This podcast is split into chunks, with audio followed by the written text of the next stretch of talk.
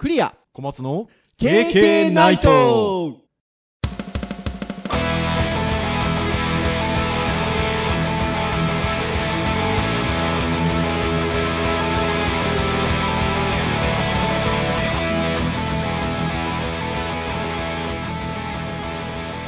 経験ナイト。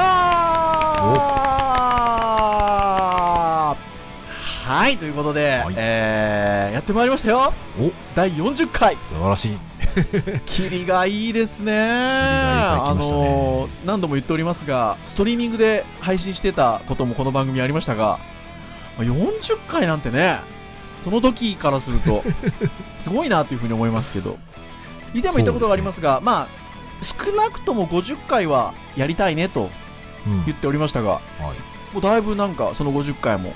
見えてきた感じが、まあ現実的な線が入ってきましたね。ねえ50回でやめる気はないですけど。そうですね。いやーそして聞いてくださる方もいらっしゃるということで。ああそうですね。ありがたいですよね。本当にあのありがたいなというふうに思いますが。今日ですねまさにこの収録をしている今日なんですけどあの仕事場でですねこの KK ナイトの話になったんです。でそれはあのどっちかというとその内容がっていうことではなくはいはいはい会社とかだとね組織とかに所属をしてるとブログをやろうとか、何やろうとかっていうことにもなるなるじゃないですか。りますね。でその時にどう続けていくかみたいなはいはい。はい話になりまして、はい、なかなかこうやるとは決めたもののどう続けていくのかって難しい側面があるじゃないですか。すね。でその時に例として。うんうん。最初はこううまくいかない時期もあったけれども進めやすい環境を作り、あとはこうテーマの出し方、うん。うんっていうのを実はあの私が9月ぐらいからやってるポッドキャストではこういうふうに進めることによっておかげさまで毎週木曜日の配信1回も 落とすことなく進めておりますよというねうん。お話をするときにですねちょっと KK ナイトの話題が出まして。うん。ねえでも本当そうですよね、うんそうですね。なかなかこれまでこういうなんかまあブログも含めあの私もいろんなところでやったりということがありましたがこれだけ一応こう紆余曲折ありながらも安定して毎週1回ずつうん。年末も落とすことなく やれてるっていう。今日今日ねこの収録してる時僕が落としそうになりましたけど。っ いやいやいやいや。ていうところはね本当にあの素晴らしいなと。うん。僕思っておりまして。僕もね技術ブログとかねやってましたけどね。は最初はねやっぱりいろいろネタもあるし勢いもあるのでガンガン書いていくんですけどなかなかねやっぱはい。りできなくなってくると、そこにこう優先順位がうまくつけられないと、はい。やっぱね仕事忙しいからっていうのを理由になんかできちゃったりとかすそうなんですよ。そうなんですよね。うん、まあこれはね。だからまあ、うん、これまでの経験もあって、おかげさまをもちまして、経験ないと割と 頑張ってうまくやっておりますよね。うん、そうですねまあはいね一人で物を作ってなかったりとか、はいあと。は聞いてくれる人となんか Facebook みたいなものでコミュニケーションがちょっとね取れてるっていうだけでやっぱりなんかやるやるうん力の源がねそうそうそうそうそう できそう。ますからねいや、本当にそうですね。なので、まあ、このペースを保って、とか言いながらね、でもその、そこにし縛りすぎて楽しくない放送をお届けしてもっていうのはありますので、もちろん、あの、しっかりそこは意識をしてということはありますが。ですねでもね、だからそうやって続けていくとですね、こういう放送が例えば自動化できたらどれだけ楽だろうみたいなね、思ったりするわけですよ。はい、ある程度自動化できるところは自動化できると非常に楽できるんじゃないかなというところがあるんですが、最近ここ1週間、2週間ぐらいですか？今日ね、ウェブのタームなタターンなんですけど、AI っはい、ていう話題がうん。割とこう、ちょこちょこっと盛り上がっておりまして。まあ、ね、ポッドキャストでも何回かねキーワードは出てきてますけどね。そうそう、まあね、あのウェブデザインの世界で言ったら AI なんていうと、本当は Adobe イラストレーターなんですけど、そうですね。検検索するとそうですね。あね、AI、Adobe イラストレーターではないと。じ人工知能ですね。人工知能の方ですよね。まあ非常にあの話題になっておりまして、なので今日ちょっとそこのテーマに軽くゆるくはい。お話をしようかなと、えー思っておるんですが、はあのちょうどこの2週間ぐらいで話題になってたのが、あの人工知能がウェブデザインをということで、はい AI が自動的にサイトを生成改善するザ・グリッドうんというサービスがあるということで、あの非常に話題になっておりましたね。こういうなんかスタートアップがなんか話題になってるっていう話ですね。そうですよね。だから、えっと、ウェブデザインの、えっと、いわゆる、こう、フローだったりとか、あの、そういったものを大きく変えるんじゃないかと。うんまあ、極論を言えば、ウェブデザイナーの仕事がなくなるんじゃないかと。ね極論ですわね。極論を言えばですよ。そうそうそうそう。で、まあ、まあ、話題にはいはいはい。なっていますが、どうなんでしょうね。ねなかなかこう現場にいると決めきれないというかあのはい。結局じゃあこれってどういうデザインにしますかって結局そのデザインを頼む人の意図だったりとか、はい。狙いがあったりとかでそれもなんか、はい。どっちでもいいようなまあねデザインする人からしてみたら言っちゃいけないんだろうけど文言とかどっちでもいいようなもんだったり、はい。まあどちらでも同じような意味を与えられてじゃあ右なのか左なのかみたいなねうん、AB テスト的な。うんそういうのって、まあ軽微なものだったらまあいいのかな、まあ、なんかね、そうですよね。わ割と、その、画像？うん。画像はなんか相性が良かったりするのかなって若干気がしますね。その、なんか、まあ分かりやすいところで言うとバナー、うん。バナー的なものがあって、えっと、まあさっき言葉でできた AB テスト的なことですけど、うん。この画像とこの画像が出てきたときに、どちらがまあクリックされやすいかみたいなところって、まあ人の印象に左右されるところがあると思うんですけど、それって割と統計化しやすいので、うんそうですね。そう、なので、そういうのはやっぱ得意そうだと思うんですよね、機械。うん、なので、ある程度のこうデザインの余白を持っておいてというか、まあ、こういうデザイン、ああいうデザインみたいなところで解析があって、そこに対して自動的にサイトを生成、改善していくっていうのは、なんか AI はイメージ湧くかなっていう気がしますようね。んだからなんかね、その相手の行動だったりとか、そういうのがこう、はい一定に期待するものとか、読めるものに関しては、うんまあまあ、あとはパターンだと思うので、で多分パターン作るのはね、割と得意な気はしますよね。そうですよね。あとは、えっと、今私が所属している組織が、まあ、大きく、大きくこうグループ会社になっている中の一つの組織にちょっと所所属をしてるんですが、あの、大元の組織が、ウェブマーケティングとか、あと EC とか、あのそのあたりが強い、あの、元々の組織なので、その辺もなんか相性良さそうな気するんですよね。割とマーケティングの部分だったりとか、そういう EC の売り上げがどうとか、コンバージョンレートがどうとかっていうところって、いわゆるこう数値化できる部分なので、なんかそのあたりもやっぱり相性がいいかなっていう、うん、気はしますねまあ。ね、具体的なその、まあ、KPI とかそのコンバージョンをどこに置くかだと思うんですけど、はい。でも、ね、Google のそういうアアナリティクスとかでもね、はいそういうもののパーセンテージとか測れるわけで、うん。それを何かしらのアルゴリズムでそう変えて、で変更した結果によってその数値がどう変わって、はい。結果的にこれはいい改善だっていうふうにインプットがまた走れば、はい。はい。まあまああの一つのサイトを構築していく中で、まあ、はい。コンピューターが考えるというよりか確率が高いっていう風な認識をするようなものは、そうですね。ありそうそうそうそう。ありですよね。あの、数値化できるような部分であったりとか、なんて表現したらいいのかな。単純にその、見た目の方も、ある程度こう、パターン化したものを、えっと、AI が試すことによって、よりこちらの方が最適であるだろうみたいなところっていうのは、うん得意そうな気がしますよね。うんそうですね。で逆を返すとじゃあ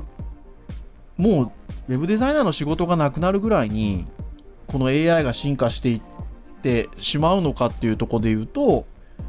どうなんでしょうね？ってなんか 思いますねやっぱね。うん。その自分がそういう仕事をしてるっていうことを抜きにしても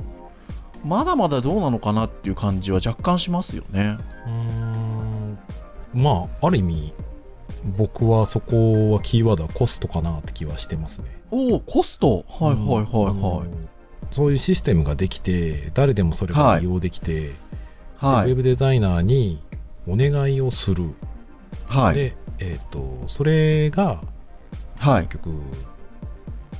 人にお願いするよりもはい。安く、しかも効果が出せるっていうんであれば、うん。ウェブデザイナーが育つ土壌が一気に減ってしまうので、そうですね。ぽどそのアーティストじゃないですけどそのデザイナーとしてね、はい。そのプライドを持っている人がやってるプラ、はい。逆に言うとだから今だと機械機械で作るデザインが売りになってますけど、将来はもしかすると人がでするデザインが売りになる可能性もあります、ね、ああ、なるほどね。あまあ結局コスト面であの僕が言い。たかったのはその、コスト面で下がってるのであればどんどん仕事が減るっていうのは、それは頼む側の思考だと思うのではい。でそうすると頼む側がある意味コストが高かったらはい。ウェブ業界仕事って本当にピンキリでそうですね本。当に街中のねあのお店に頼まれるケースと一般はい大きな企業さんがやるシステムってやっぱりまるでやっぱりフローだったりとかデはい。ザイン作る仕組みとかも違うので、はい。だからそういう人たちが簡単に触れるようなもう本当に参入障壁がぐっと下がった場合ははい可。能性としてはありますけど、はいなんで。しょうねなんか今まだこう眉唾な感じがすごいしちゃいますね。いや、しますします。あのーそうなんですよね。で、まああの、これまでも、例えばその、タグが分からなくても、うんその、そのウェブの技術的なことが分からなくても、ブラウザーベースで例えば簡単に綺麗なウェブサイトができますよみたいなサービスっていくつかあったりもしてるし、うんあの実際使っていらっしゃる方々もいらっしゃるじゃないですか。で、まあ、今、小松先生がおっしゃられてた文脈で言うと、多分これまでは人間がやってたものが、えっと、例えばそういうサービスで置き換わってる部分は当然あると思うんですよ。なので、10年前に比べたら、そういうものが担っている部分はあると思うので、あの減ってるとは思うんです。減ってるっていうのは確かだと思うんですけど、まあ、割となんか意味合いとしてはそれに近しいかなっていう気がしていて、うんでこれが登場してくることによって、よりなんかこれまで人間がやってたものが AI が担う部分っていうのは出てくるのかもしれないですけど、うんそれが全くもってなんか置き換わるかとになるかどうかっていうと、なんかこれまでの、ね、歴史の流れから言うと、なんかそんなに想像はできないですよね。うん、なんかねあのうん自動化されるされるだったりとか、はねコーディングもそうですしデザインもそうですけど、い。はい。根本的な部分って変わってない気が僕はすごいしているので、タグを書いてますからね、いまだに。書いてますね もうね僕は一時期 PDF 最強説をね一応唱えてたんですけどね文章構造。体とかねあのインターネットを大きなデータベースで捉えるとそれはまあダメだよねって話ではそうなんですよ。だから、そう、だからそこの懸念もあるんですよ。その、僕らって、その、もそもそも割と長いことウェブをやってるので、あの、インターネットっていうものがそもそも巨大なデータベースだっていう意識があるんですよ。なので、その、タグは基本的には文書構造体になっていて、うんそこの理屈が通るのかみたいなことも考えるじゃないですか、やっぱり。で、AI が進化していくことによって、そこのその見た目の部分、うんとか単純にその見た目が美しいとか見やすいとか、えーじゃあこの位置に何があった方が、えっと、クリックされやすいとかっていう単純なところは確かに自動化されやすそうな気がするんですけど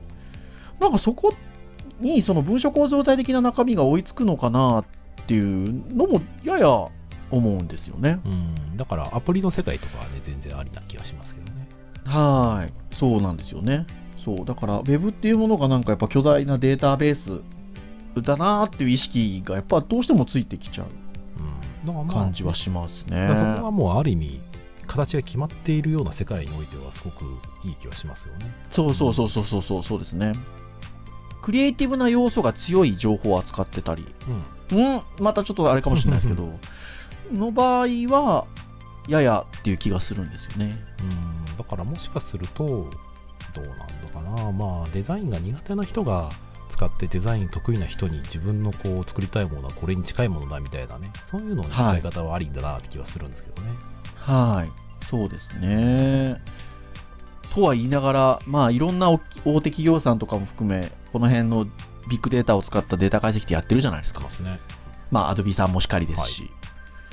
そういうものがぐっとなんか進んでいくんですかね。うんと思いますし 今割とうん今言ってる我々が感じてる感覚を凌駕するようなスピードで進んでいくことがあり得るんですかね。どうなんでしょうね少なくとも今この時点でもうはい。いろんなサービスのいろんな情報をインプットの材料に変わっていくことができれば、まあはいそ。れはなんか時代を変える一つのツールになる気はしますね、例えばインスタグラムとかね、うんうんうんものすごい流行ってるじゃないですかはい。ああいう写真とかってその一般的な写真のそのウェブウェブの、ね、動画の、はいあ画像の検索とかに比べたら全然その撮り手の意意思がすごくある写真だったわけじゃないですか、はい。でその中でなんかタグ付けなりされていればそれを元になんかこう綺麗だったりとか、まあ、評価が高い画像に対してすごくポイントを寄せたりだったりとか、うん。でそこにも例えばインスタの場合だったら、ね、書き込みとかがあればそれも自然言語解析とかで評価の対象になるかもしれないので、まあ、ちょっとねいかに AI を育てるかっていう部分だとは思うんですけど。そうなんですよね。でも今そういう意味だとそういう単純なあのサービスっていうと変ですけど誰かが持っているノウハウをコンピューターにやらせるみたいなことはあり得るとは思うんですよ、はい。うんだからねなんかあったので言うと誰でしたっけ、えーレンブラントでしたっけ？なんかその、はい。過去の偉大な画家のタッチを真似したものを AI に書かせるっていうの、実際それに近いものが本当にできてしまったっていう、おあそうそういう意味だとそうか。ウェブデザイナーのこの人のテイストみたいなね、うんあのまあ、世界的ウェブデザイナーいるかどうか僕は知らないんですけど、はその人のあの思考だったりはあのいわゆるこの人に頼んだらこういうデザインが出てくるみたいな、まあはいそういう AI というか、まあ、弱い AI としては出てきても不思議じゃないなって気はしますけどね、だからまあ、あとはそこの内容が実際その意図してるコンテンツに合うかどうかっていう判断だと思うので。い。はい。なかなかフォーマット決まらないとなかなかねデザイナーさんがやっぱり考えてることってボタン1個変わっただけでやっぱり役割だったりね使い勝手が変わる世界って分かっているので、はい。まあ、その辺はどうコンピューターに学習させるんだろうなっていう そうですね。ここの記事だとねうんビジュアルだったりとかその最適コンサルティングとして最適化するっていうのはあんたくそうなんですよ。まああり、えそうと思うねねそう、今、あの、元にしてる記事はね、あの、リンクをまたいつものごとく紹介させていただくとは思うんですけど、まあ、大きな見出しがいくつかついてるんですけど、うん。まあ、AI が画像を分析し、最適なデザインを生成ということなので、うん。なんか割とね、あの、見た目の部分で、割とこう、なんですかね、解析してるようなニュアンスが強そうな感じなので、うん。だからまあどうなんでしょうねっていうところですね。だ。からサイト、まあ、そういう AB テスト的なものとかね、グロースハックするっていうところは、まあ、ある意味、シナリオだったり、どこにコンバージョンかっていうところで、なんとなく形に、数値にできる部分に関しては形にできるのかもしれないっていうのはうん。あるんですけどね、そうはい。そういうサイト以外だと、うん、そういうのってどこまで使えるんだろうっていう、ちょっと、っていうのありますよね。うん、まあ、AI っていろんな場面で使われてると言いますか、AI っていうもの自体は熱いじゃないですあか。そうですね。ウェブに限らず。そうですね。で、あの、まあ、昔からよく言われているようなことがあるんですけど、その、ウェブデザインってこう、命に関わってないので、ああ、はい。あの、割とこう、なんていうのかな、そういうこ、そういう、まあ、AI なら AI っていうのは取り組みやすいのかなってちょっと思ってまして、うんあの、以前ちょっと AI に関する話をちょこっとだけ聞きに行く機会があったときに、はいあの、ほら、車の世界も今 AI って熱いじゃないですか、自動操縦って。で、その、その話をしてたときにもうなるほどなと思ったんですけど、まあ、例えば AI が、えっと、自動運転をするようになったときに、まあ、何か障害物がありましたと。はい AI がご主人様を例えば守らなければいけないと。うん。まあ、ご主人様っていうのは、まあ、例えば車のオーナー、うんその場合で言うと、んんえーを守らないといけないってなった場合に、その障害物を避けるために、ハンドルを切ると。はい。で、その時に、ハンドルを切った方に、例えば、えー歩道があると。そこの歩道に3人の人が歩いていると。うん。で、じゃあその3人の人を事故に巻き込むことが正しいのか、うん。3人を助けるために、ご主人様を犠牲にするのが正しいのかう、ん。そこの判断って AI って難しいよねって話があって、そうですね。単純に人命を救うってことだけだったら3人犠牲になるより1人犠牲になった方がいいわけじゃないですか。まあまあ、そうですね。だけど、例えばその車に乗ってる AI だって考えたら、車がご主人様だって考えると、うん。ご主人様を守るうんっていう考え方もありますし、そこの判断って AI どう判断すんのよみたいな話がありまして、理屈だと難しい部分がやっぱあありますよね。うーん。そうですね。だからねえ。まあ、そこ。そこって難しくないですか？僕その話を聞いた時にそうだなと思ったんですけど。うん。だそこはセンサーがどこまで見るかですよね。そのはい。人がいる方向にはいかないっていう、まあ、あと力のベクトルとの兼ね合いなので、ね、でも瞬間的にそのじゃあ反対側に切った時に反対側から車が来てたら反対側の車も犠牲になるわけですよね。うん、だからまあ反対側の車線ね。そう。で、そこって、もう、例えば状況的に、その人が事故に遭う。うんえ右にハンドルを切る。左にハンドルを切る。どっち、その3つしか選択肢がない。どっちに行っても何かが起こるっていう時って、で AI どう判断するのかなって、ほ本当にそう思うんですよね。何をもってそ何が正しいあ善として何があれだとして判断するのかなっていうのが結構重要だなと思ってまして、うーん。そうですね。うん、でその辺はウェブデザインに関してはないじゃないですかままあないですね。ないんですけどね。あないんですけどえっとそれが人の命に関わらないとしても理屈じゃない部分ってやっぱあんのかなと思うんですよね。うん。ねウェブデザインって人が見るものなので、うん。その印象に関わる部分だったりどうなんでしょうね。それも統計で取れんのかな、あーうん。なんかね命が関わらないにしても、うんなんか今のような概念でなんかやっぱり AI にとって変わられない部分ってあるような気がするんですよねうん、だからまあきっとパターンを示す感じになるんじゃないですかね。まあ、まあ、でそういう事故に関してはパターンいくら示されてもどれか一つ選ばなきゃいけない状況だとは思うんですけど。ありますからねうん。そして、きそして我々のこうちょっとなんでしょうね、闇じゃないですけど、はいデザインをはい。決めてるのは、じゃあ決定してるのは誰だって話だと思っていて、はいはいはいはいはデザイナーが作りますよね。いはい。でもデザイナーが最終的に決定してるんでしたっけっていうところが違うんですよね。そうなんですよ。その通りなんですよ。そうするとデザイナーじゃないね東京五輪のなんかねエンブレムの話じゃないですけど。あそうですのねデザインをしてない人がじゃあデザインを決めるっていうのが正しいのか、はい。なかなかちょっと難しい話ではあると思うんですよね。はい。一般感覚とか言われちゃうと、まあまあじゃあ誰をもってっていうのは実は主観でしかなくて。はい。その主観をコンピューターにじゃあやらせるのかって言ったらそこはね関係各所が納得するような何か話があればよくて。だから変な話だけどじゃあすごくいいデザインだけどどっか欠陥がありましたと。でもフローの中でもうそれをやる時間もない、えーお金もない。はい。だとしたら完璧じゃなくてもそれを出さざるを得ない。でもそれは理由があれば大丈夫だみたいな世界においては、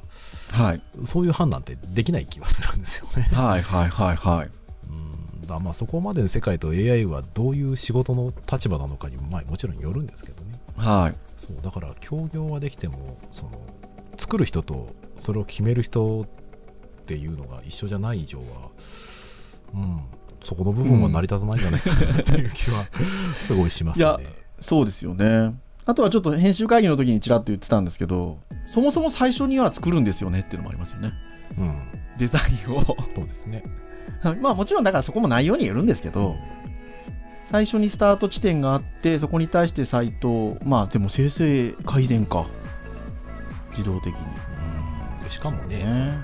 解析しているのも何を元にしてんのって話だと思うんですよ。はそうするとウェブサイトの大量なそのキャプチャーからいわゆるセオリーだったりとかいはい。いわゆるその重み付けとしてこれがその可愛いなのか綺麗なのか、うん。あの美しいなのかみたいなその重み付けがあった上ではい。じゃあ今回のそのコンセプトに沿うものは何かっていうので近しいものをテイストを解析し、はい。えー入力する画像とテキストに合わせて、まあ、AI がパターンを考えてくれると、はい。まあ、そこまで想像できます。そうですね。それをなんかね保守運営まではいかない気はしてるので。そうですね。だからあれなんですかね。その KK ナイト的な結論を つけるとすれば、まあ最初にねちょっとこう極論を言えばということで言いましたけど、取って代わられるまあことはなんかまだ考えづらいうん。かなと、まあ、これまでの状況だったり今日ちょっと今お話ししてきたようなところで言うと取って代わられることはないけれども、お仕事をするパートナーがそれこそね近しいデザイナーやプログラマーだったりとかしてたのが、あら今回一緒にお仕事をするのは AI さんじゃないですか、うん。みたいなことはある感じかもしれないですね。だから本質が変わらないんだったらそのもしかするとデザイナーさんとコミュニケーションを取るためのツールになり得るかもしれないなって話はしていて、非デザイナーの人がデザイナーの人とお話しするときにこういう感じなんだよねっていうのをはい、示しやすくなるんじゃないかなっていうのはあうります。ねん。確かにね。そうでしょうね。なのでこんな我々の発想を大きく覆すぐらいになものが出てくればそれはそれで面白いのかもしれないし。でもなんかなんか以前の回でも言ったかもしれないですけど逆になんかそれはそれで面白くなくなるのかもしれないし。なかなか微妙なところですね、そうですね。僕らが言っているウェブサイトの表現に温故知新をと AI はぶつかるものかもしれないですね。ああ、本当ですね。そうですね。古きを温め、新しきをする知るっていうところで言うと、確かにね、あるかもしれませんが。はい。でも、ね、さっきちょっと自動車のっていう話まで行きましたけど、うん。あの、AI 自体はね、まあ、今熱いものでもありますし、うん。まあ、そもそも、あの、興味深いうん。ジャンルではありますので、そうですなんかこう、見守っていきたいところは、うん。見守っていきたいってなんかあれですけど、ありますね。うん多分ねちょっとまあ今後も注目していきたいところではありますね。うんここ数年でもっとあの今は AI の作る環境ができてきたっていう AI 弱はいい AI を構築する環境ができてきたっていう状況でで、はい。えー、とおそらくそれを使っていろんな AI だったりあのその各箇所における AI のシステムを今、大きな企業さんが多分手をかけて作っているはずなので、そうですね。それを二次的にサービスとして受ける時代がまた来るんじゃないかななんていうふうに思ってるんですよね。作るはやっぱまだね、厳しいっすね。ちょっそうとですね。見ましたけど。うんというところでしょうか。そうですね。はい。はいい時間じゃないでしょうか。はい。それでは、このぐらいにはいしましょうかね。はいはい。えー、KK ナイトなんですが、えー毎週木曜日に、これもう最初冒頭に今日は偉い言いましたね、えー配信をしておりまして、はい。えー、まああの、配信サイトから直接お聞きいただくこともできますし、あの、毎週聞いてみようかなっていうところであれば、えー iTunes ストアなどで、えー購読登録をしていただくと、えー自然に降ってきますと。ね、前々回のように番外編やったりする場合も、年に、年に何回あるんでしょうかわかんないですが、あの、そういう時にはね、あの、登録をしておいていただけると、非常に、あの、聞きやすかったりすることもあるんじゃないでしょうか、というところでございますが。はい。ですので、まあ、ぜひね、あの、ご意見、ご感想なども、ご機会がありましたら、いただけると、私ども非常にまた、あの、嬉しくなると、い、うことですので、あの、ぜひどうぞよろしくお願いいたします、というところで、これぐらいにいたしましょうか。はい。はい。えー、本日お届けをいたしましたのは、冒頭に言いませんでしたが、クリアと、小松でした。はい。それではまた次回の配信まで。さようならさような実は僕 AI でした。